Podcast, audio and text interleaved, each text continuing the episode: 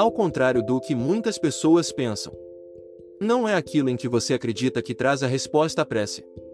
Orações são respondidas quando a mente subconsciente responde à imagem, ou pensamento, que se forma na mente da pessoa. Essa lei da crença é o princípio operacional secreto de todas as religiões do mundo e a razão oculta de sua verdade psicológica.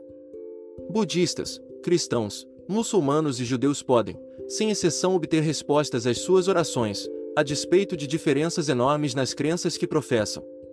Como assim?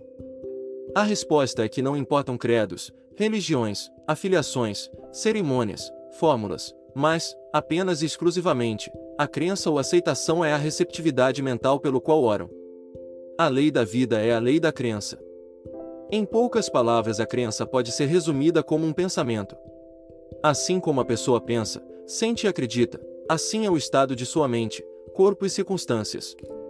Os poderes milagrosos de sua mente subconsciente existiam antes de existir qualquer igreja ou mesmo mundo. As grandes verdades eternas e os princípios da vida são anteriores a todas as religiões. Tudo o que você precisa fazer é unir-se mental e emocionalmente com o bem que deseja corporificar. Portanto, não é seu nome, seu modo de vestir, seu país, seu bairro ou automóvel que você dirige que o tornam que e quem você é. Você é suas crenças tomando forma, imagem por imagem, luz e sombra, em sua câmara escura subterrânea. Seu subconsciente é totalmente neutro, disposto a ver qualquer hábito como adequado independentemente se você ou o mundo considera bom ou mal. É por isso que quando depositamos despreocupação e repetidamente pensamentos negativos em nosso subconsciente, nessa nossa câmara escura, ficamos tão surpresos ao ver se manifestar em nossas experiências diárias e nossos relacionamentos. Para seu mundo mudar, você tem de mudar sua mente, de dentro para fora. Mas se você aceitar esse conceito de câmera escura, se verá alegremente, livre de emoções em relação ao processo. Quando você acalentar essa ideia, verá que não será tão difícil mudar sua vida. Você pode ficar surpreso em saber que todas as crenças e tendências que lhe foram incutidas desde seus primeiros dias ainda o acompanham e têm o poder de se manifestar e influir em sua vida.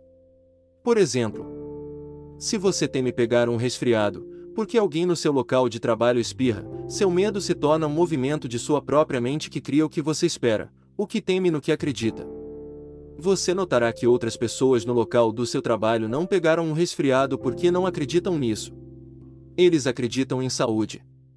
Jo disse: O que eu temia me sobreveio. Por outro lado, de onde você acha que vem a cura milagrosa?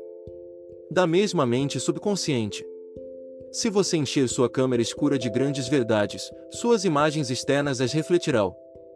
Sua mente subconsciente aceitará essas verdades e você será tomado por uma compulsão subconsciente de curar, de ser pacífico.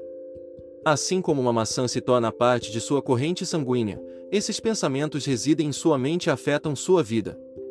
Do mesmo modo como você aprendeu a andar, nadar, dançar ou tocar piano, quando repete várias vezes um pensamento depois de algum tempo ele se torna sua segunda natureza. Isso é uma oração, está em conformidade com um princípio superior. Junto com a cura em sua câmara escura subconsciente que sua riqueza é produzida. O segredo é primeiro tornar o subconsciente rico para você poder ver abundância em sua vida.